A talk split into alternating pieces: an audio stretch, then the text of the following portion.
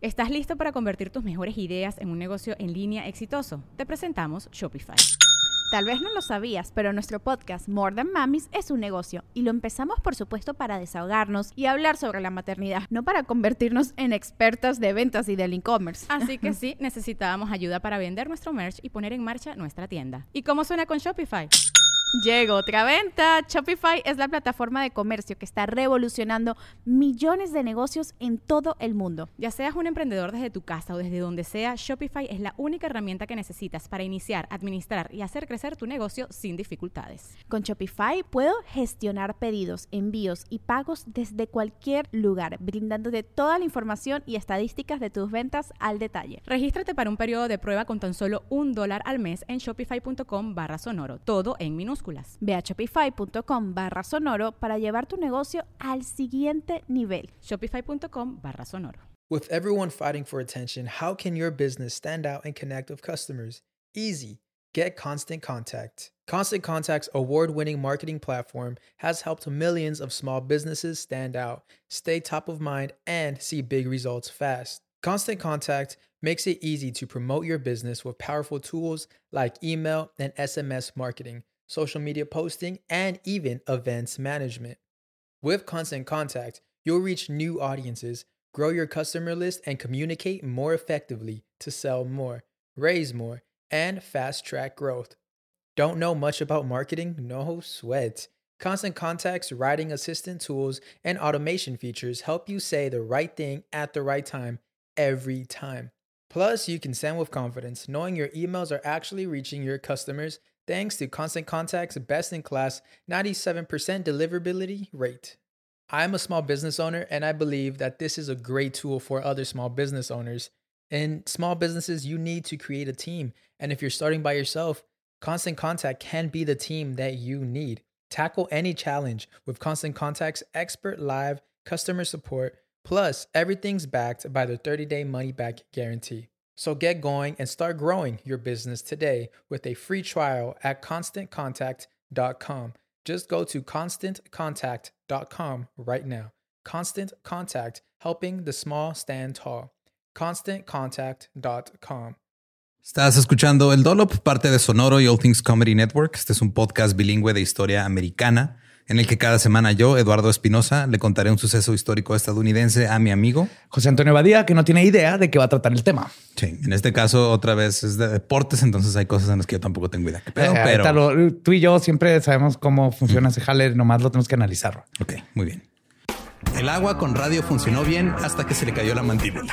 ¿En qué ojo me pongo el parche? Malditos salvajes incultos. Pagaba 25 centavos a los niños de la localidad por cada perro o gato que le llevaran. No, espérate, ¿qué?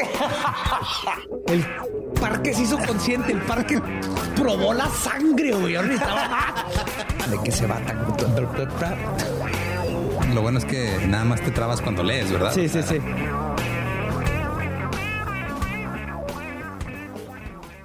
...9 de febrero de 1914.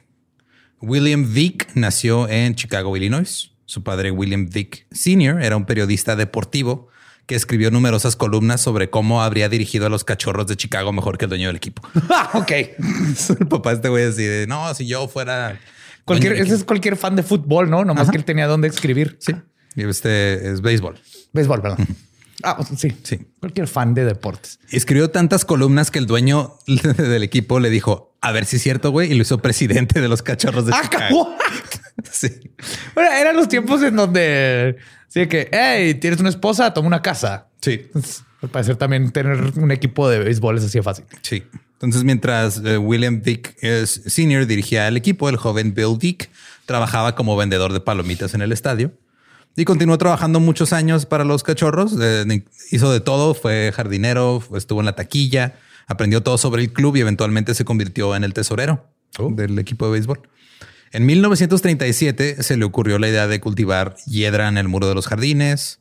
En 1941 se convirtió en el propietario de los cachorros de Chicago. Se asoció con la ex estrella de los cachorros, Charlie Grimm, y compró los cerveceros de Milwaukee de la AAA en las ligas menores. Juli, eso es empezar desde abajo y O sea, literal empezó de jardinero y luego compró un equipo de este, base y lo otro. Ajá. O sea, eh, bueno, eh, primero empezó en Este, o sea, no se hizo propietario de ese. O sea, sí, pero luego se fue a la AAA con uno de Ya. ligas menores. Ajá. O sea, no era eh, ahí. Lo que hizo fue que este güey eh, fue de los que empezó con las promociones locas, como lo que hablamos en, en el de 10 centavos, de noche de cerveza de 10 centavos. Este güey hizo cosas así también. Eh, Bill tenía estas ideas para atraer fanáticos a los juegos. Regalaba premios casi todas las noches y a menudo esos premios eran animales vivos. Ok. De repente regalaba langostas, palomas, gallinas, conejillos de indias.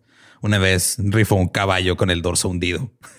¿Qué es eso? ¿Un caballo que no sirve para montar? Si es un caballo ya por lo general cuando ya están muy viejos o se lastiman, carga y todo. que se les es- literal se les hunde la espalda. Es como rifar un Toyota Tercel 97 Ándale. ajá. con una llanta de la extra. Ajá. Eh, la mayoría de las promociones no se anunciaban con anticipación. Él quería que los fanáticos vinieran a los juegos para ver cuál era la Claro, sorpresa. la mejor que wow, langostas, yeah, bitch. Si el día de hoy voy a regresar con un animal vivo, no sé cuál. Ah, las esposas de todos esos güeyes han estado bien contentas todas esas noches cuando regresaban pedos, apestosos y con un pinche animal nuevo. La guerra había comenzado, por lo que programó juegos matutinos, porque en ese tiempo, pues cuando empieza la, la Segunda Guerra Mundial, empieza todo este pedo de este. Casi todos los países tienen esta, esta ley que les da permiso a los gobiernos, como de decir, ok, todas estas fábricas que están aquí jalando, pues ahora tienen que hacer cosas para Ya, apoyar a la guerra. Entonces empezaron las fábricas a trabajar. O sea, fue cuando empezaron a trabajar muchas mujeres y luego trabajaban doble o triple turno para poder producir lo necesario. Entonces este güey dijo, ok, vamos a hacer juegos matutinos para que los que trabajan de noche puedan venir a ver los juegos. Ah. Y aparte les regalaba cereal para que desayunaran ahí. Entonces todo el mundo estaba feliz. También hizo varias bodas ahí en el plato de home. Sí, Qué, qué cosa tan más romántica. claro, toda mujer sueña con casarse. Esta señora es la que nunca se le hizo de pedo por las langostas en la noche y terminó casándose en el home Sí. plate. Sí, así de, ah, sí, es- qué culero. O sea, literal, donde te dicen primer, segundo, tercer strike, ahí te casaste, güey. El equipo tuvo mucho éxito, ganó tres banderines en sus primeros cuatro años y luego vendió el equipo por una ganancia de 275 mil dólares. Bill se fue a luchar en la guerra. Fue asignado a una unidad, unidad de artillería y no le fue bien. En la isla de Bougainville, en el Pacífico, una, una arma de artillería le aplastó la pierna. O sea, de- fue el- del disparo por el, el recoil, el culatazo, Ajá. un pinche arma gigante, le aplastó la pierna y le amputaron el pie. Al regresar de la guerra, Bill armó un grupo para comprar a los indios de Cleveland porque estaban en apuros. Aportó 268 mil dólares a cambio del 30% del club. Ahora estaba en las grandes ligas y quería llevarse consigo sus divertidas promociones. Pero los otros propietarios de las grandes ligas no hacían ese tipo de cosas y estaban muy en contra. Idiotas. Una vez, Bill propuso regalar gorras de béisbol en un juego. Y el gerente general de los Yankees vetó la idea y dijo, cito, ¿acaso crees que quiero que todos los niños de Nueva York caminen con una gorra de los Yankees? ¿Estás mamando? No, güey. Esa tiene que ser la primera lección en cualquier clase de mercadotecnia en el mundo, güey. Así, lección uno, no sean este imbécil. Lección uno, el pendejo de los Yankees la cagó, no la caguen como el No quería que la gente usara gorra. Oh, fuck. Ok. Pero Bill no se detuvo, continuó con sus promociones que venía haciendo desde su anterior equipo, trasladó al equipo a un estadio más grande, quitó la puerta de su oficina y anotó el número de teléfono de su casa en el directorio, para que la gente se le decía, güey, yo tengo política de puertas abiertas, literal, puedes venir a mi oficina, me puedes marcar a mi casa, ahí está el número. Eh, su pierna siguió empeorando, tuvo que ser amputada por encima de la rodilla. Y cuando fue amputada su pierna, este Bill hizo una fiesta para celebrar. Yes. No lo usó para batear, así que eh. No los dudo, güey, pero por años, o sea, usó diferentes prótesis de madera y como el güey fumaba un chingo, Ajá. este les, les hacía hoyitos y los usaba de cenicero, güey. Brillante. Brillante. Esto es ver el vaso este medio lleno de whisky. Es ver la pierna bajo la rodilla. Eh, En 1946, Bill fichó al primer jugador afroamericano de la Liga Americana. Ah, Primer jugador negro, Larry Doby.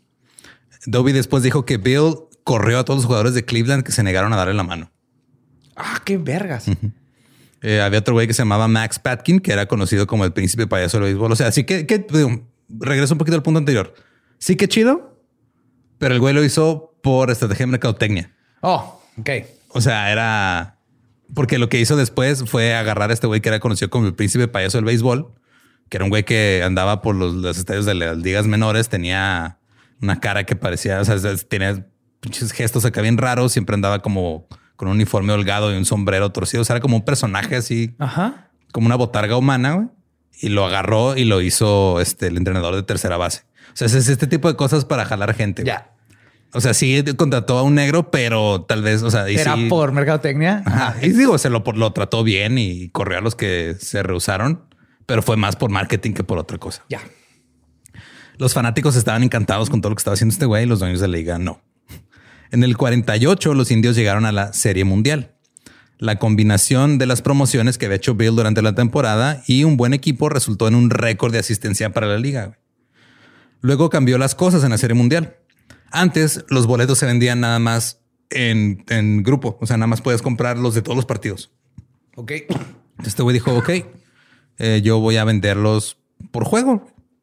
Y llegas ese día con tus compas, compras, Sí, listo. Y listo. Y se disparó la asistencia, güey, porque nunca se les Yo había siempre dije que, era al revés. O sea, que era relativamente nuevo eso de venderte toda la temporada. Eh, Sí, o sea, por lo menos en, en las finales sí era, te vendían así, o sea, comprabas todos los juegos y pues mucha gente decía, "Ah, bueno, no, no puedo ir a todos, ¿para qué los compro? Y sí, ese año hubo más fanáticos viendo la Serie Mundial que en otros años y ganaron los indios. La siguiente temporada los indios terminaron en tercer lugar. Cuando fueron eliminados en los playoffs, Bill organizó un funeral en el estadio y enterró la bandera de la Serie Mundial del 48. Los jugadores y los aficionados estaban furiosos, pero a Bill no le importó. Ya él dijo, ya, ya, ya, ya estuvo. No lo merecemos. Estuvo acabado. Eh, voy a vender el equipo. Este necesitaba dinero porque estaba divorciando. Dijo, ya me salgo. Estuvo fuera del béisbol por un tiempo, pero en 1951 compró los St. Louis Browns. La primera noche dio cerveza o refresco gratis a todos en el estadio. O sea, llegabas te daban una cerveza o una soda. Pero Bill lo que quería era impresionar a la gente. Cito, ¿qué puedo hacer que sea tan espectacular que nadie pueda decir que lo había visto antes? La respuesta era perfectamente obvia. Enviar un enano al bat. Ay, güey, ¿qué es esto? Televisa, güey. Son los 50, güey. No es Televisa hace dos semanas. O sea. en la sexta semana de la temporada, en un juego contra los Tigres de Detroit, un jugador de 1.09 metros salió del dugout y subió al plato. O sea, era parte del equipo. Sí, No era como en el medio tiempo No. o algo así. llevaba en su playera el número un octavo. ¡Ay, no!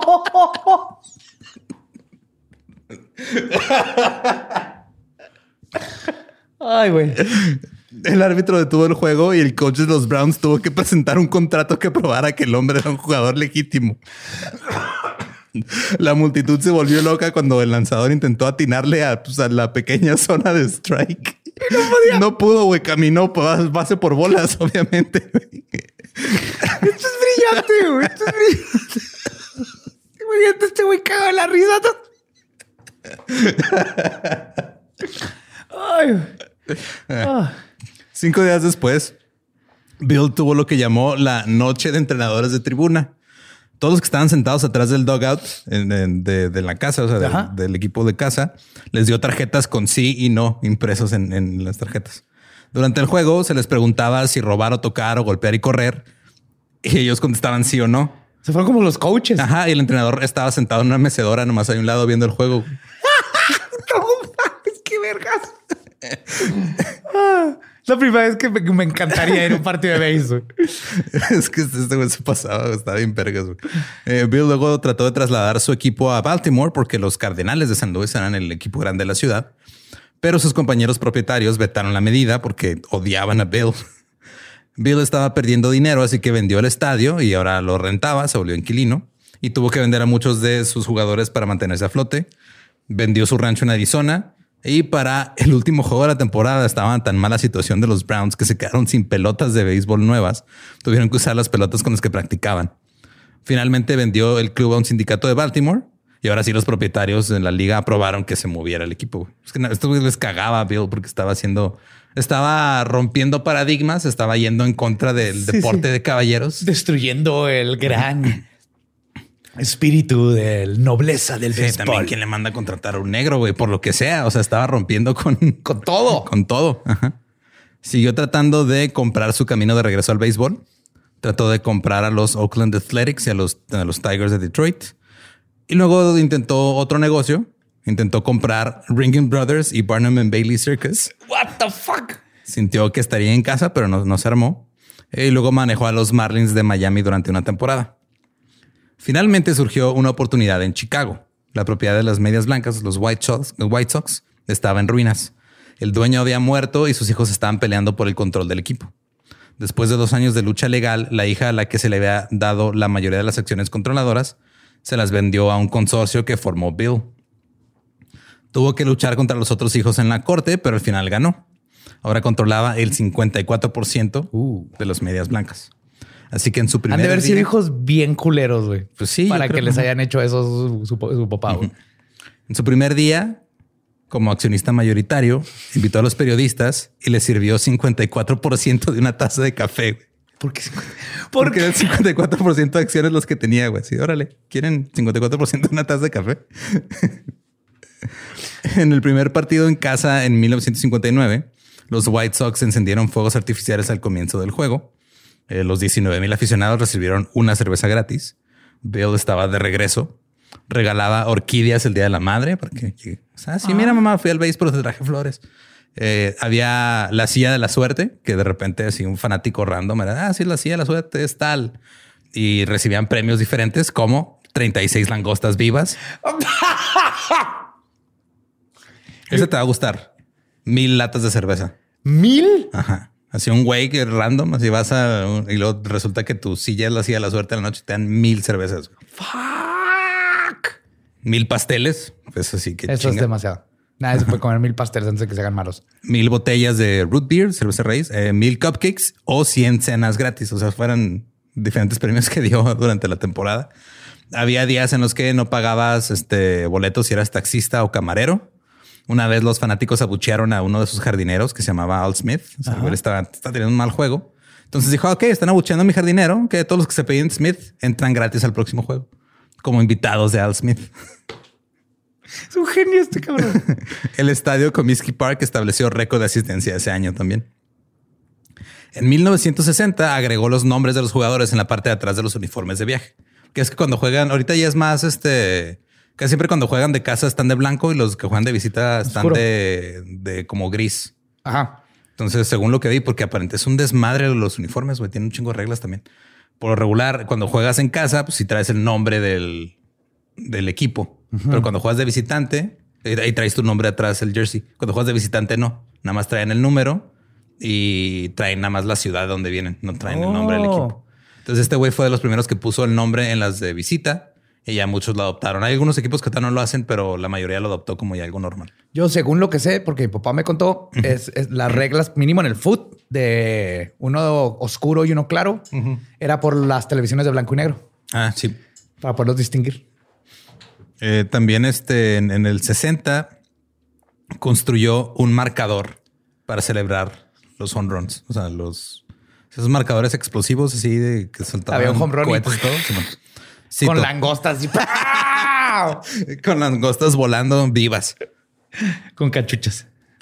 Cito, los fuegos artificiales explotan debajo del marcador mientras las grabaciones emiten prácticamente todos los sonidos imaginables.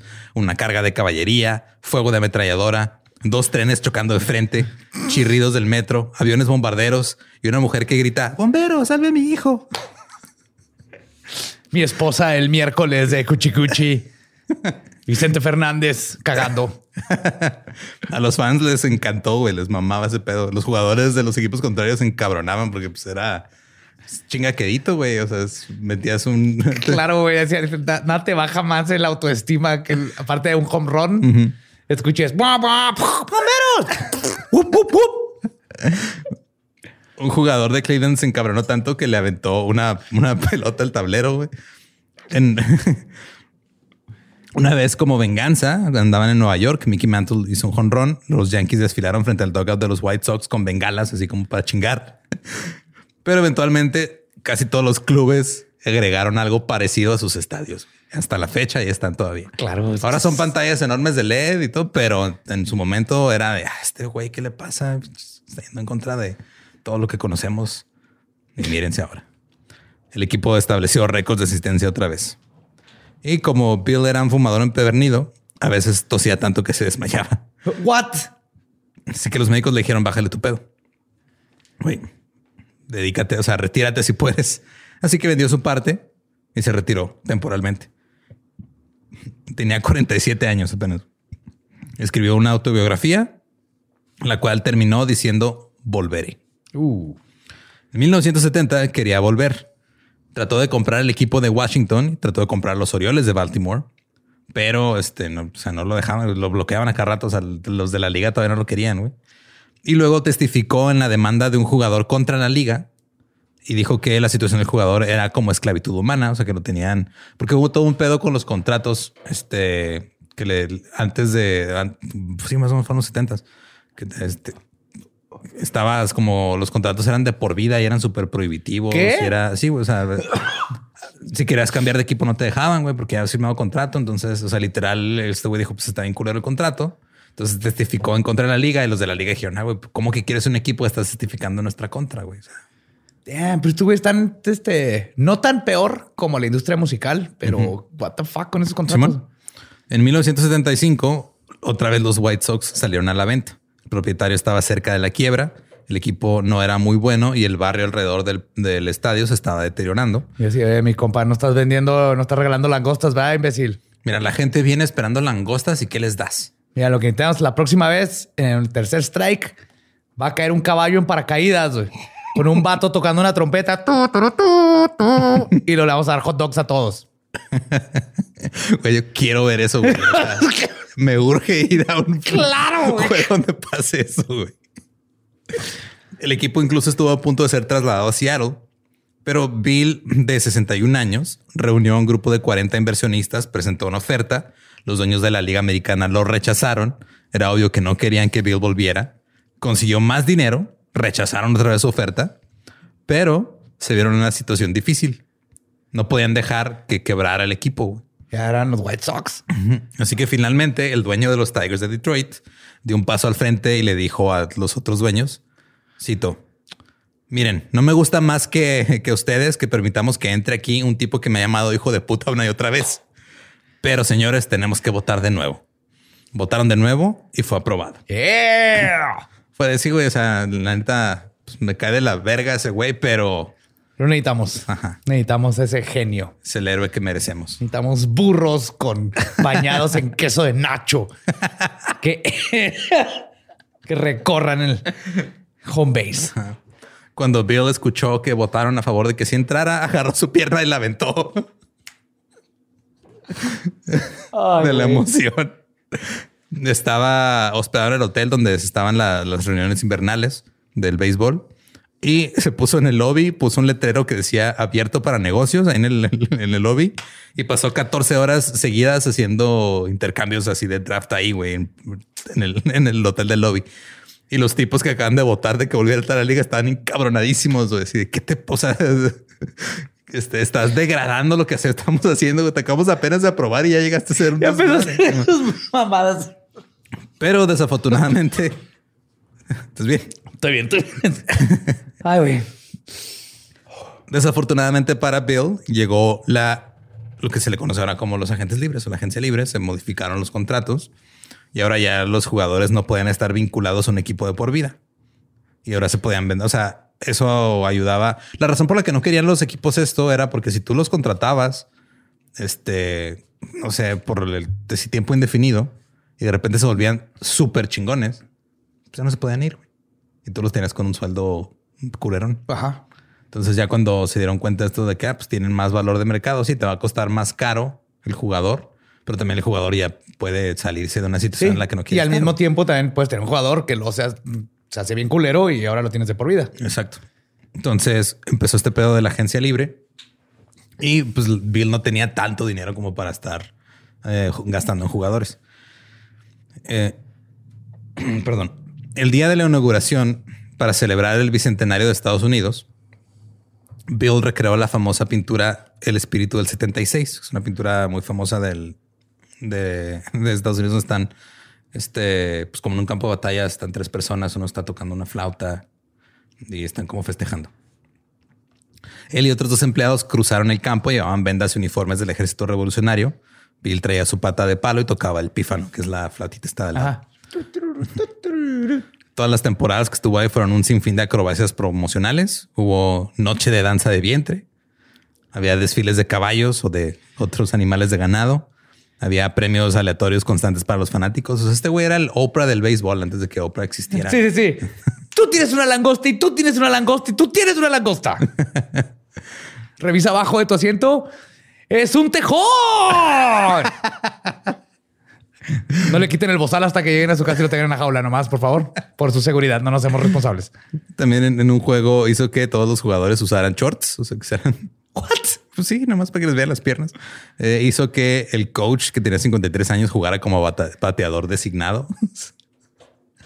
La asistencia aumentó un 20%, pero todavía no le alcanzaba para pagar agentes libres porque los sueldos de los jugadores se, se duplicaron en solo tres años. Oh.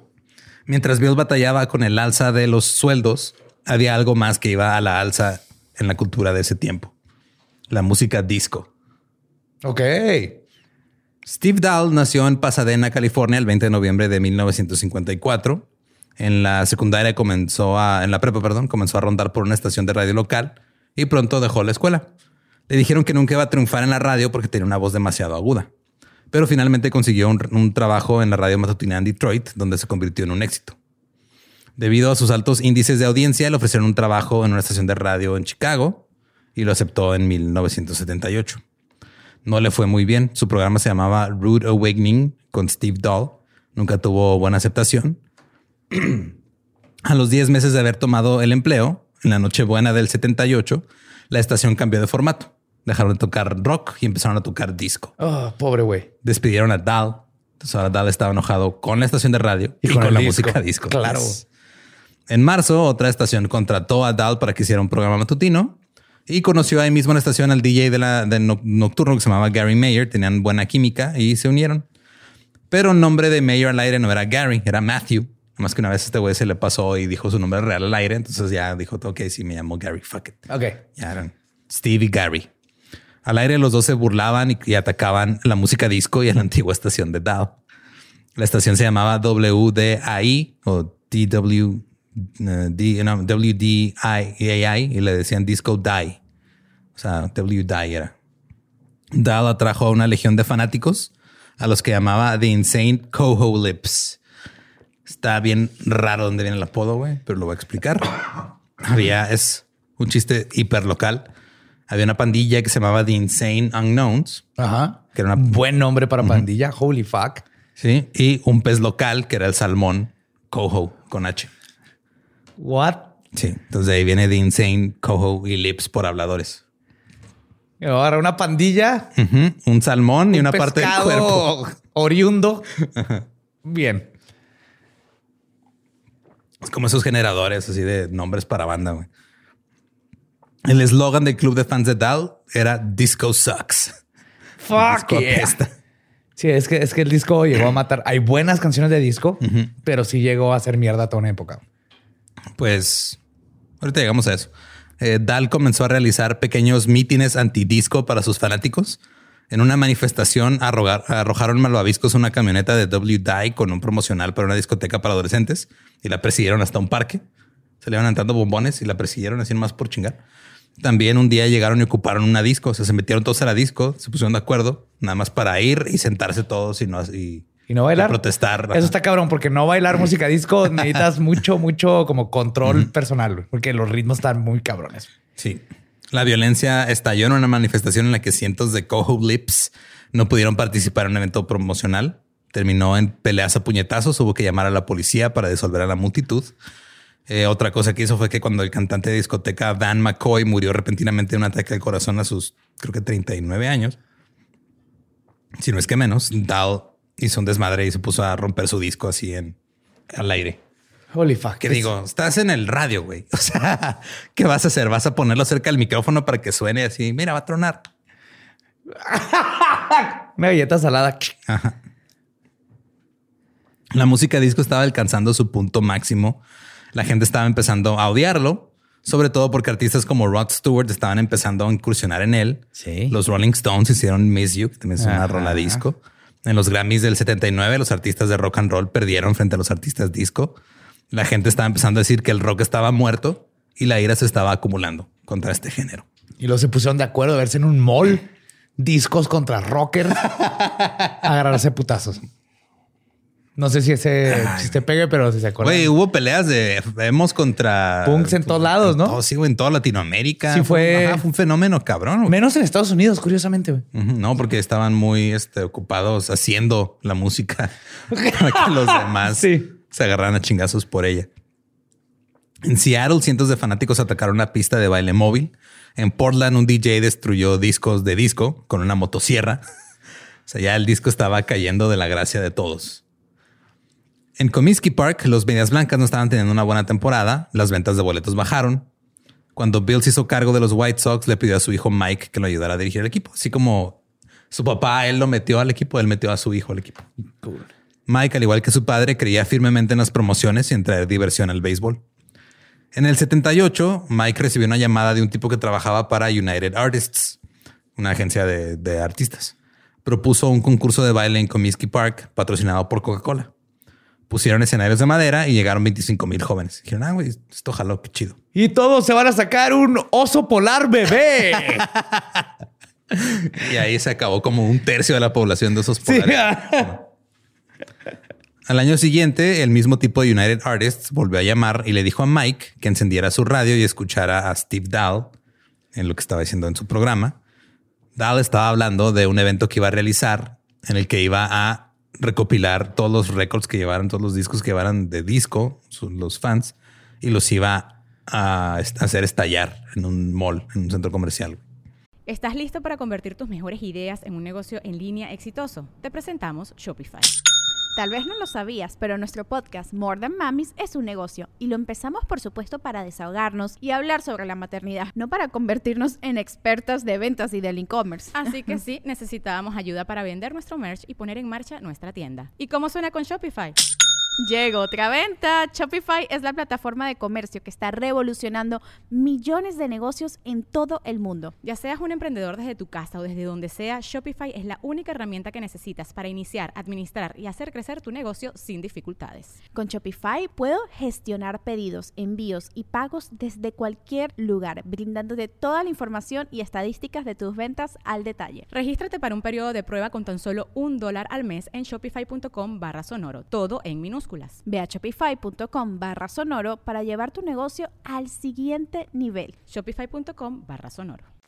Entonces, cuando Dal dejó de transmitir, Mike lo llamó y le dijo, oye, güey, mejor vamos a hacerlo en el estadio. Oh shit.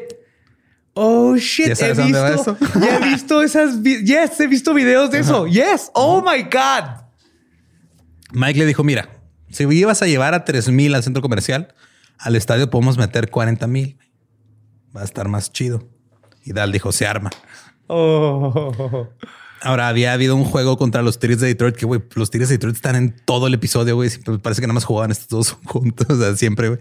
Este, que había sido pospuesto por lluvia. Entonces lo programaron para ser parte de un double header, que si no saben de béisbol, cuando se posponen juegos a veces ah, pues vamos a jugar dos el mismo día. ¿Qué? Sí, ¿Hay suficientes horas en un día para jugar dos juegos de béisbol? a veces. Fuck. Y eso. Es que el tiempo corre más lento. En realidad, los juegos de béisbol duran como 30 minutos, güey, pero el, tie- el tiempo va tan lento. Rrr, Se baja, tu corazón late más lento y todo se siente como que duró. Son, son burbujas 16 temporales, horas, de hecho. ajá. ajá. La última tesis que estaba a punto de publicar Hawking antes de morir tiene que ver con eso. Entonces, este, iban a hacer un juego doble el 12 de julio de 1979. Mike había planeado tener una noche de adolescentes. Así, "Oh, todos los adolescentes pueden comprar boletos a medio precio. La asistencia no había sido alta ese año en el estadio. A Dahl le preocupaba que nadie llegara y él quedara en ridículo. O sea, él decía, güey, es que no le está yendo bien al equipo. ¿Qué Y está pasa? si invitando nadie- a gente que le gusta la, está interesada en la música y más jóvenes. Por lo general, béisbol y jóvenes como que no, No, no, no, no, no son muy van bien. compatibles. Ajá. Cito, realmente estaba tratando de pasar la noche sin ser humillado. Quiero decir, ¿cuántas personas podrías atraer? ¿Unos miles? El, el estadio aún se vería vacío. O sea, su pedo es de que, ah, ok, 3 mil en un mall se, se ven como muchos, pero 5 mil en un estadio se va a ver vacío. Como Pues que por eso gente- hacemos los lives que hacemos en bares de 100 personas. Claro, huevos se ven hasta la madre, aunque vayan nomás 30 personas. Así que Dahl se puso a impulsar la promoción durante las, durante las semanas anteriores en su programa de radio, que ya está teniendo mucho éxito. La promoción era simple. Lleva tu disco de música disco y tu boleto va a costar 98 centavos. Era 98 centavos porque era la estación de radio de Dahl, era WLUP FM 98. Ok. Entonces tú llegabas, dejabas el, el disco en la puerta eh, y lo metían en un contenedor y en la pausa que iba a haber entre los dos juegos, Dal iba a hacer estallar los, los discos en la mitad del campo. Se esperaban alrededor de 20 mil fanáticos. Así que Mike contrató seguridad para 35 mil por si acaso. El partido de la noche anterior había tenido 15 mil fanáticos. La capacidad del estadio era de 52 mil. Ajá. Ya sabemos dónde va esto. Sí. Mientras tanto, Bill estaba en un hospital, estaban haciendo pruebas, pero tenía un mal presentimiento sobre la promoción. Así que se dio de alta él solo. Le dijo, ¿sabes qué? Tengo que ir a revisar este pedo, güey. Pásame, pásame mi pata de palo, me tengo que ir. Fui a la guerra, imbécil. ¿Tú qué haces saber de medicina? Estúpido. Has visto a tu mejor amigo explotar a un lado de ti. Lo sabía, así que déjame ir. Vio a muchos fanáticos caminando por la calle con discos y carteles que decían fuck disco. Dijo, ah, tengo razón, este pedo se va a poner bien culero. Durante el primer juego, las gradas se fueron llenando. Alan Trammell, el campo corto de los Tigres, notó que la atmósfera era un poco diferente. Cito: Recuerdo que desde el principio no era una multitud normal. Entre cada entrada, el personal tenía que salir a limpiar los escombros que habían sido arrojados al campo. Había encendedores, había petardos, botellas vacías, había gente que estaba aventando discos como si fueran frisbees. Claro. Eh, el juego se detuvo un par de veces para despejar el campo. Una vez que el contenedor de discos alcanzó su capacidad máxima, los trabajadores dejaron de recolectarlos. O sea, pues ya no quedan aquí, no, pues pásale, güey, llévatelo. Llévatelo. Ajá. Mala idea. Sí. Algunos asistentes llevaban incluso más de uno y ahora había discos tirados por todo el estadio. El locutor de los White Sox de ahí del estadio, Harry Carey, dijo que los Harry Carey. Ese es Harry Carey. no sé si se hace, güey, pero Lo hacía y es- a lo mejor está basado en este güey, ¿no? Saturday, Night, Saturday Night Live. Sí, sí. Este, Will Ferrell. Tiene Es que ser probable, Harry sí. Carey. Sí, Probablemente que sí. Puta madre, nadie va a entender ese. Pues es que digo, Will Ferrell salió de escuela de improv de Chicago, ¿no? Entonces tiene sentido. sí. De vuelta a, a otra historia de nicho que no es ese nicho. Eh, Sí, nos vemos de bass a disco a Saturday Night Live de los noventas. Una impresión de Harry Carey de Will Ferrell, güey. Puta. Ya, los fans aquí no dejan de llegar. eh, el, bueno, Harry Carey dijo que los jóvenes no estaban preocupados por el juego, nomás estaban ahí deambulando por el estadio. Es béisbol. El- el- un jugador de los Detroit Tigers, Rusty Staub, dijo, cito, los discos cortaban el aire a tu alrededor y se clavaban en el suelo. No fue solo uno, fueron muchos. Oh Dios, nunca he visto nada tan peligroso en mi vida. Les rogué a los muchachos que se pusieran los cascos de bateo. O sea, estaban en los, los jardineros con cascos de bateo, güey. ¿Sabes cómo me tengo estas cicatrices? ¿Cómo? Ava. Estadio de los. Eh, el jardinero Ron LaFleur era un jardinero que estaba en los Tigers de Detroit. Eh, había aprendido a jugar béisbol en prisión. Se había convertido en adicto a la heroína a una edad temprana. Se metía a la fábrica de cervezas a robar cerveza. Abandonó la escuela a los 15 años. Fue sentenciado a 5 a 15 años ah, por robo a mano armada en la cárcel. Mientras estaba en libertad condicional, eh, fue hizo un tryout para los Tigres de Detroit y quedó. Y ese güey tenía miedo esa noche. Güey. ¿A la what? Sí. Ese güey dijo, estoy asustado. El estadio alcanzó su capacidad máxima de 52 mil personas. De alguna manera siguieron llegando más personas. Ahora había gente que este, por las gradas se agachaba y ayudaba a otros a trepar las paredes y las vallas. Unos llegaron con escaleras. Las usaron para subirse. Oh, se estimó shit. que había 60 mil personas adentro y 40 mil afuera tratando de entrar. Oh, fue casi 100 mil personas. La multitud que estaba afuera. Nada con- odia más, a- une más a la gente que el odio por uh, algo Por de un género musical. Un género musical. La multitud que estaba afuera comenzó a atacar las taquillas. El pedo aquí es que las taquillas eran este, atendidas por gente ya grande. Oh, no. Entonces, pues ellos se quedaron, no, no iban a interceder, no iban a hacer nada, pues los dejaron entrar. No, no- no entendían que era el disco, güey. Pues no, güey, no, ellos se habían que es un disco de disco, güey. Que es un disco. Es un disco de disco. ABBA, que es ABBA. Ellos todavía seguían con el, seguían escandalizados por el jazz, güey, todavía. Los Coho Lips comenzaron a sacudir las taquillas violentamente, así que Mike envió a todos sus guardias de seguridad, menos a 30 que dejó adentro, los mandó allá afuera para que controlaran la multitud.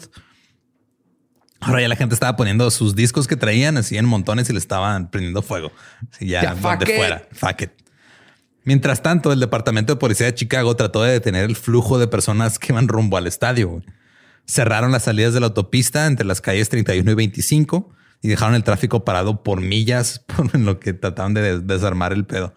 Dentro del estadio, los asistentes estaban tomando un chingo de cerveza y se dice que también había mucha actividad de drogas ilegales. No. Sí, ¿tú crees? Alguien estaba fumando mota y Pero así. mucha ese gente tipo de estaba cosas. fumando mota, Sí. Tal estaba vestido con su atuendo habitual para, habitual para la destrucción de discos. Traía uniforme militar y casco.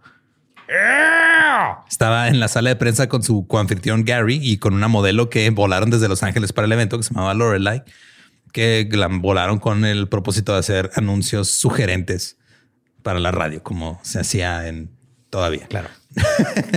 claro, no ha cambiado nada en. Cuando terminó el primer juego, los llevaron abajo del estadio, los metieron a un jeep. Había dos guardaespaldas en el jeep y había otros dos que iban siguiendo al jeep en lo que entraban. Fueron conducidos alrededor del estadio saludando a la gente. Luego salieron a la mitad del campo y Dal comenzó a gritar Disco sucks y todo el, el estadio empezó. Oh, shit. Épico. Un hombre dijo que él estaba ahí viendo el juego de béisbol con su grupo de Boy Scouts que tenían ocho años y que ellos ni siquiera sabían que era el Disco Demolition Night, que sí se le llamó a esta noche, la noche de demolición del disco. Pero incluso ellos dicen que también están gritando Disco sucks, los chavitos de ocho años. Yes, qué mejor educación para la vida. Todos esos crecieron y se hicieron así súper chingones, estoy seguro.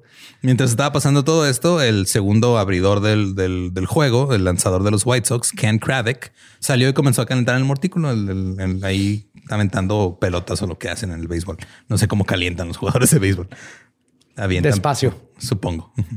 Los otros White Sox se sentaron en el dugout con sus cascos. Las personas en las gradas que estaban empezando a preocuparse, o sea, porque si había gente que había ido nomás por el juego, que están así, "Ah, cabrón, se está poniendo raro. Esto está intenso porque, porque hay mucha gente muy joven aquí. Y dijeron, ok, pues hay que salir de aquí. Los dieron cuenta que nada más había una salida este, habilitada. güey. Entonces estaban batallando para salir. En el campo, Dal dijo, cito, este es ahora oficialmente el rally antidisco más grande del mundo. Ahora escuchen, tomamos todos los discos que trajeron esta noche, los tenemos en una caja gigante y los vamos a volar. Después de haber llevado a la multitud a un frenesí, Dal hizo estallar el contenedor de discos que había sido equipado con explosivos. No estaba tan grande, era como de metro y medio por cada lado. Ok. Ajá. Pero pues tenían, pues eran un chingo de discos de todos modos. Y salieron volando pedazos de discos por todos lados. Quedó un agujero en el césped de los jardines debido a la explosión. Digo, acuérdate que todavía falta otro juego. güey. O sea, se ha terminado el Sí, primer era el juego primero. de los dos. y entonces la multitud como que se dio cuenta que casi no había guardias adentro del estadio porque casi todos están afuera. Ajá. Entonces se metieron al campo. Primero salió un tipo corriendo y luego otro y luego un chingo. Y ya valió madre. Kradek, el lanzador que estaba calentando, se salió del campo, le dijo a sus compañeros, vámonos a los vestidores y vamos a trincherarlos. Lorelai, la modelo, dijo que de repente los guardaespaldas la agarraron, la subieron al jeep, subieron a Steve y a Gary y dijeron, vámonos. Pero ahora había tanta gente en el campo que ya no podían salir por el camino por el que entraron, tuvieron que encontrar camino por otro lado para salir del estadio. Ya en la calle, la gente vio a Dal y a Lorelai y a Gary y les estaban gritando y saludando. Eh, qué pedo, ellos estaban acá saludando, todo chido. Eh, fueron conducidos hasta la parte de la entrada del edificio y los llevaron de regreso a la sala de prensa y desde ahí vieron todo el desmadre. Había miles de personas corriendo por el campo. Harry Carey vio desde su cabina de transmisión Tenía el micrófono así como que agarrado así contra su pecho, contra su camisa de poliéster amarillo. La jaula de bateo había sido arrancada, estaba siendo girada, así levantada por los jardines. Había tipos sin camisa que se habían subido a los postes de foul. Estaban provocando incendios en, en el pasto. Harry dijo lo que siempre decía cuando sucedía algo realmente emocionante. Holy cow. Holy cow, Harry, Harry. La multitud vitoreó, pero nadie se fue. Las bases fueron destrozadas y robadas, como otra vez. Como... ¿Cómo debe ser? Los dugouts fueron saqueados, el pasto del campo de juego fue arrancado. Algunos, algunos incluso dijeron que había gente teniendo sexo en el campo entre la multitud. Estás quemando ah, va, pero te estás acordando de Dancing Queen. Obviamente la hormona Claro. prende. Se estima que había entre 5 y 7 mil personas en el campo. La multitud luego destruyó la jaula de bateo. A continuación, para tratar de calmar a la multitud, el organista de los White Sox comenzó a tocar Take Me Out to the Ball Game. ¡Guac! Pues porque piensan que eso calma a la gente, güey, que de repente, ah, sí es cierto, estamos aquí para jugar al béisbol. Y- Take me out to the game. Quema ese disco. Eh, Harry intentó de nuevo, empezó a hablar por el altavoz diciendo, ¿qué dicen si recuperamos nuestros asientos para poder ver béisbol de nuevo? La multitud volvió a vitorear. Nuevamente les valió verga, no se salieron del campo, ahí estaban todavía. Seguían lanzando discos. Había rotos. mucho disco en el mundo, Lolo. Tenía que acabar ahí. Los fanáticos empezaron a prenderle fuego a sus, pan- a sus pancartas. Steve Dahl después se subió al, al sistema de, de megafonía. y También les dijo, "Ey, ya párenle, pero pues ya no había manera de recobrar el control de la situación. Mientras tanto, en la sala de árbitros, Bill Vick llegó y estaba argumentando que el segundo juego debería continuar según lo planeado. Trató de argumentar que se trataba de una multitud feliz y nada mezquina. El jefe de equipo no estuvo de acuerdo.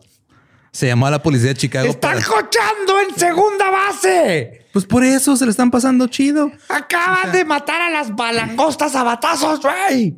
Pues es que están ansiosos porque quieren ver a alguien batear algo más. O, sea, ¿o qué? ¿Tienes miedo de que mi equipo se coja a tu equipo como están cogiendo esos en segunda base? Llamaron a la policía de Chicago para despejar el campo. Salieron con equipo antibotines y todos los que estaban lo suficientemente sobrios salieron corriendo, se esparcieron. Eh, mientras los que eran realmente fanáticos del béisbol que están en las gradas estaban aplaudiendo que ya las autoridades hubieran llegado. Seis personas resultaron heridas y 39 fueron detenidas. El supervisor de ¿Estuvo árbitros. mal? ¿Nomás seis heridos? Seis heridos y 39 detenidos.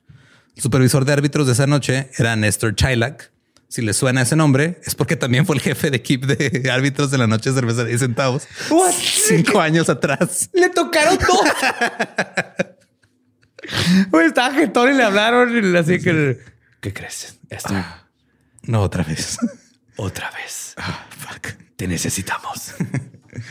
Se reunió con sus árbitros. Y el vato levanta el colchón y ahí tiene todo el kit. como, como. John Wick rompiendo el, el sótano, el concreto para sacar su gear. Ay, güey. Prometí nunca volver a esto, mi amor, pero me necesitan.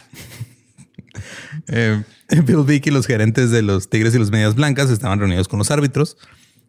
Desenterraron el plato de home, había desaparecido, igual que todas las bases. El campo estaba hecho pedazos y no estaba en forma para jugar, incluso después de que el equipo de campo trató de arreglarlo. Entonces el entrenador dijo: ¿Sabes qué? No vamos a entrar a este pedo, güey. Y los árbitros dijeron: Tienes, tienes razón, güey, va. Pero este pedo también se, se va. Fue Se como pospone. el otro. No, no, ya no se pospuso, ya se perdió por default. Ah, ok. Sí. Bill se quejó y preguntó que qué iba a hacer con todos los boletos que tenía que reembolsar. Los demás les dijeron, no es mi pedo, güey. Como se informó a la multitud, el segundo juego se había perdido y Bill les explicó por el megáfono, por favor quédense con sus vales, les diremos qué hacer con ellos una vez que nosotros averigüemos qué hacer con ellos. Pero no estén tristes porque no verán el próximo partido de béisbol, pero el disco está muerto. Más tarde Bill le dijo a la prensa que solo una persona, un vendedor, fue lastimado, que se le rompió la cadera después de caerse. Ah, ok. Creo que le había pinchado el dedo a una langosta o algo así. güey. Yo creo que hubo más langostas lastimadas que, Qué vendedores, qué gente. Bill dijo, cito, lo mejor fue que todos los muchachitos estaban drogados. Si hubiéramos tenido que lidiar con borrachos, habríamos tenido algunos problemas. Esos muchachos eran muy dóciles. Alguien que sabe contestar. Esos güeyes están, están agarrando, hicieron amigos de los osos polares, están comiendo todos los nachos y el- sacaron chetos y los echaron ahí. Había un güey parado en home así agarrándose la cabeza y diciendo, no mames, güey, ya viste, tiene forma de diamante, güey. No, no, güey, si lo ves de este lado es un cuadrado, güey. A la ver, oh, güey. güey. Steve y Gary fueron a un Holiday Inn cercano, ahí se quedaron para pasar la noche. Porque no, estaban desmadre, no, no podían salir. Escucharon los programas de las noticias, entrevistas locales, donde todo el mundo les decía que ellos tenían la culpa, tenían que ser despedidos. El día siguiente se levantaron, se fueron al trabajo. Dal inició su programa de radio leyendo y burlándose los titulares de los periódicos locales. Dijo, cito, creo que en su mayor parte todo fue maravilloso. Algunos cojo lips se volvieron locos en el campo. Tal vez no debieron hacerlo, pero No pasa nada.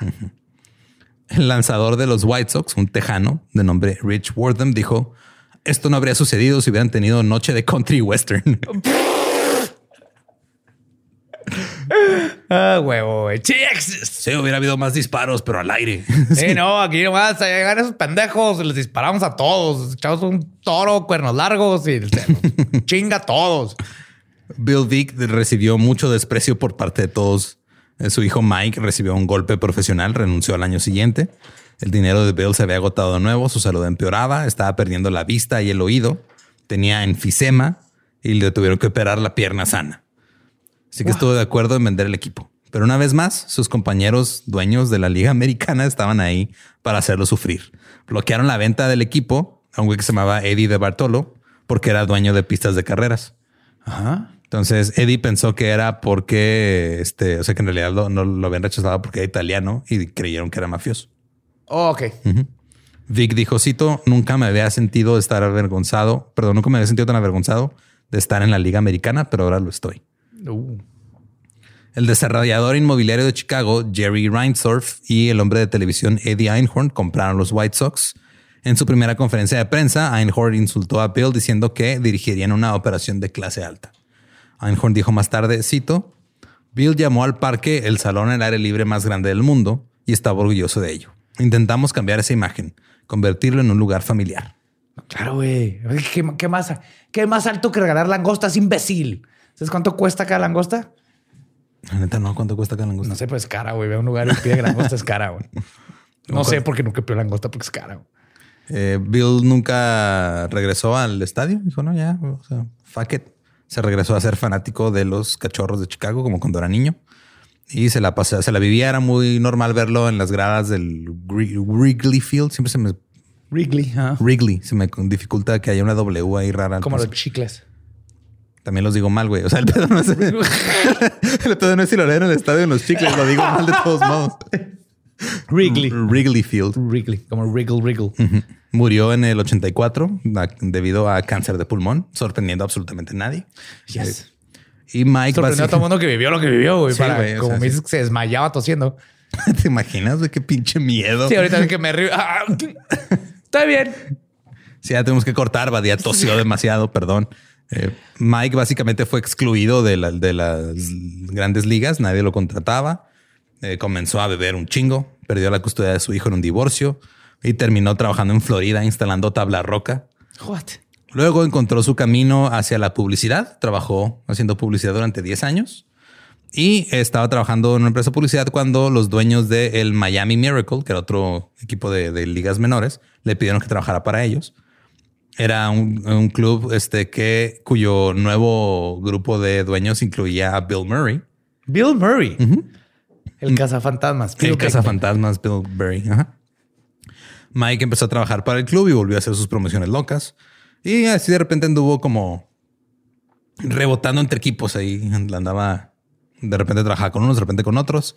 Estaba trabajando con los Tampa Bay Devil, Devil Rays cuando se acercaba el vigésimo aniversario del disco Demolition Night. Y dijo, vamos a hacer una noche de aniversario de la demolición del disco. Pero los Steve, los abogados de Steve Dahl le dijeron, ¿sabes qué? No vas a poder, güey, porque registramos el término. What? Ajá, entonces Disco Demolition Night es marca registrada de Steve güey, del, del locutor. Y si querían celebrar un aniversario, pues tendrían que pagarle. Pero dijo, no, ¿sabes qué? No, ahí muere. Eh, ahora Mike es copropietario de varios equipos con Bill Murray y con otros este, inversionistas. Sí, son clubes de ligas menores. Dentro de las promociones que ha hecho últimamente se incluyen una noche sin umpire. O sea, quitaron al umpire una noche. Eso está bien perras, güey. No está tan, no está tan chido como la siguiente. Para el Día del Padre iba a regalar vasectomías. Yo le entro, güey. Qué chingón. Ahí mismo, en lo que está viendo el partido, te No cortan sé, los tubitos. pero hubo mucha oposición religiosa, así que tuvo que cancelarlo. Ah. ¿Qué- ah, católicos. Ha tenido en el campo este perros y cerdos entrenados que les lleven pelotas a los árbitros. Sí. Eso es adorable. Ha hecho que, o sea, que su sistema de repeticiones instantáneas se ha recreado por mimos. o sea, pone la repetición y pone a mimos ahí a actuar. Ay, este hombre, este hombre es O sea, es un pedo, es, es genético. Ese pedo es genético, güey. O sea, totalmente, güey. Nada más a alguien que tuvo a ese papá se le ocurren esas cosas, güey. Y esto es, es- cualquier deporte sería mil veces mejor con esto. Cualquiera. güey. Una vez dejó a los fanáticos afuera del juego, o sea, afuera del estadio, o sea, para establecer el récord de asistencia más bajo. No es cierto. Sí. Y a veces, de vez en cuando, cuando es posible, pone a Bill Murray como coach de primera base. No, no, no. Sí, güey. Wow. Fuck. El papá de Mike, este Bill Vick, logró entrar al Salón de la Fama en 1991, seis- siete años después de que murió. Y tiene una placa que dice Champion of the Little Guy, Ah, qué chingón. campeón del pequeño. Soy raro en español. Ajá, pero es así como del del chafita, Del que desvalido, ajá, del- el que ajá. consideraban menos. Steve Dahl continuó su carrera como DJ matutino, eh, haciendo canciones de parodia. Una vez es una canción de parodia de Masha Rona llamada Ayatollah. Esto te va a gustar, güey. Eh, tomó la canción de Pink Floyd, Another Break in the Wall, Ajá. y le puso letra temática de John Wayne Gacy. ¿Qué? Y le- la canción ahora se llamaba Another Kid in the Crawl. No. Vez de otro ladrillo en, la- en el muro, otro niño en, En en el el piso. Ajá. Dejó de tocar ese tema en el radio después de que los padres de los niños asesinados. Pues sí, cabrón. Aparte bien pronto, seguro lo hizo bien cerca de cuando sucedió. güey. Claro, güey. Yo creo como, o sea, no, no, Ah, no, no que hay un tiempo correcto para hacer esa madre, pero cama. Pero es que es un shock joke, güey. O sea, es así como el. O sea, Como Ro- Stern. ándale, como Howard Stern, pero sin tanto. O sea, sí, sí tiene, sí ha tenido un impacto, no al nivel de Howard Stern, pero el güey sí es considerado un shock joke muy cabrón. Eh, para los que no saben, pues son los, estos locutores en Estados Unidos, sobre todo, se hace fenómeno de locutores que nomás están tratando de, de causar controversia todo el tiempo. Sí, buscando así pisar la línea y no cruzarla y ver qué tanto la pueden estirar. Sí. Steve y Gary finalmente se separaron en el 93. Gary culpó al alcoholismo de Dahl y de su comportamiento. Dahl pasó por diferentes estaciones por mucho tiempo.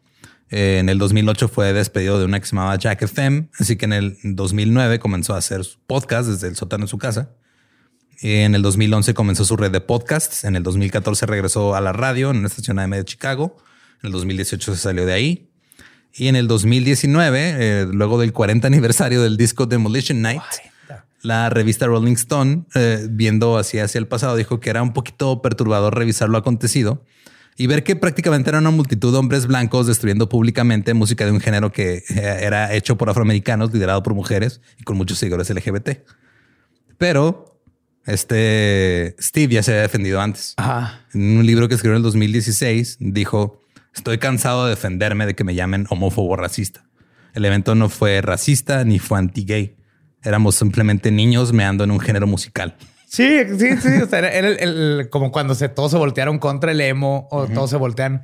Era el género que estaba pasando y llega un punto en donde la gente se harta. Sí, o sea, sí, bueno, que- donde la nueva generación se harta y como que tienen que destruirlo para construir la nueva. Sí, y ponle que, o sea, sí, este no era un ataque directo a la cultura o a las personas que estaban en la música disco, era el género en sí lo que pues, no les gustaba, güey. Es como el, el- el, este, el new rock. ¿o ¿Cómo se llamaba? El new metal. El new metal. güey. Alguien tenía que matar a esa madre. Sí. Hubo una generación que dijo, ¿por qué existió esto? Tenemos que destruirla. Y qué bueno que se destruyó y se enterró. Disco, por ejemplo, regresó, regresó y es de la mejor música y sobrevive. Pero entiendo el, en el momento tener que decir, este género no nos gusta. Tenemos Pero, que pues, inventar que siga el disco. El disco, pues, el- Pues rock volvió. Ajá, volvió, empezó el glam y luego mataron el glam con el grunge. Ajá. Y luego mataron el grunge con El los punk. boy bands. Bueno, boy Y bands. luego- Y luego entró el boy band punk. Sí, Happy hay punk. ajá, desmadres. Pero sí, o sea, es- era, digo, si, si te pones a revisarlo desde esa perspectiva, pues sí se ve culero, pero pues no Totalmente, sí. totalmente no lo había pensado para nada. Yo estaba totalmente con el, es la música del momento que todo el mundo odiaba. Yeah, Sí, man. sí se ve mal. Y pues esa es la historia de la noche de demolición del disco. Oh my God. Y había visto el video de la gente quemando los. Sí, los pueden buscar en YouTube. Hay Ajá. videos donde están, o sea, este, hay un chingo de videos. Ese sí hay más videos porque del otro, del de eh, cerveza de 10 centavos, nomás hay una que otra foto. Pero este sí hay videos. Sí, porque fue todo un evento. poner en el Yo conocía ese, no conocía la historia de todo el estadio y de todo el amate. Que se juntaron dos cosas. Se juntaron, o sea, todo un linaje así de güeyes, o sea, desde el abuelo que se volvió presidente del club, nomás chingando al club, así que yo lo hago mejor que tú. Y luego al, al papá que sin pierna y todo, pero hizo un desmadre bien cabrón. Al hijo que sigue, lo sigue haciendo, güey. Con hasta- Bill fucking Murray, güey. Ahorita hasta la fecha. fucking sí, Murray. hasta la fecha, este hicieron un par de cosas ahí también ahora con lo del COVID y una, o sea, como que también para, pues para seguir generando encabezados, que es lo que quieren, güey. Pero pues ahorita son, creo que, creo que es este copropietario de cinco equipos de las ligas menores. Ah, te- la ve- Yo necesito ir a uno de esos partidos para poder disfrutar el béisbol. Yes.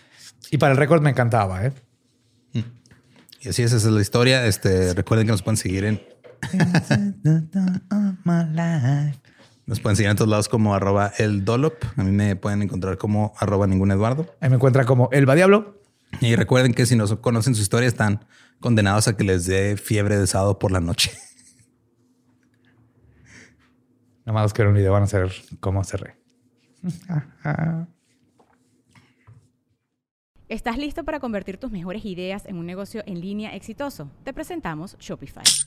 Tal vez no lo sabías, pero nuestro podcast More Than Mamis es un negocio y lo empezamos por supuesto para desahogarnos y hablar sobre la maternidad, no para convertirnos en expertas de ventas y del e-commerce. Así que sí, necesitábamos ayuda para vender nuestro merch y poner en marcha nuestra tienda. ¿Y cómo suena con Shopify? Llegó otra venta. Shopify es la plataforma de comercio que está revolucionando millones de negocios en todo el mundo. Ya seas un emprendedor desde tu casa o desde donde sea, Shopify es la única herramienta que necesitas para iniciar, administrar y hacer crecer tu negocio sin dificultades. Con Shopify puedo gestionar pedidos, envíos y pagos desde cualquier lugar, brindándote toda la información y estadísticas de tus ventas al detalle. Regístrate para un periodo de prueba con tan solo un dólar al mes en shopify.com barra sonoro, todo en minúsculas. Ve a shopify.com barra sonoro para llevar tu negocio al siguiente nivel. Shopify.com barra sonoro. ¿Estás listo para convertir tus mejores ideas en un negocio en línea exitoso? Te presentamos Shopify. Tal vez no lo sabías, pero nuestro podcast More Than Mamis es un negocio y lo empezamos por supuesto para desahogarnos y hablar sobre la maternidad, no para convertirnos en expertas de ventas y del e-commerce. Así que sí, necesitábamos ayuda para vender nuestro merch y poner en marcha nuestra tienda. ¿Y cómo suena con Shopify? Llegó otra venta. Shopify es la plataforma de comercio que está revolucionando millones de negocios en todo el mundo. Ya seas un emprendedor desde tu casa o desde donde sea, Shopify es la única herramienta que necesitas para iniciar, administrar y hacer crecer tu negocio sin dificultades. Con Shopify puedo gestionar pedidos, envíos y pagos desde cualquier lugar, brindándote toda la información y estadísticas de tus ventas al detalle. Regístrate para un periodo de prueba con tan solo un dólar al mes en shopify.com barra sonoro, todo en Ve a shopify.com barra sonoro para llevar tu negocio al siguiente nivel. Shopify.com barra sonoro.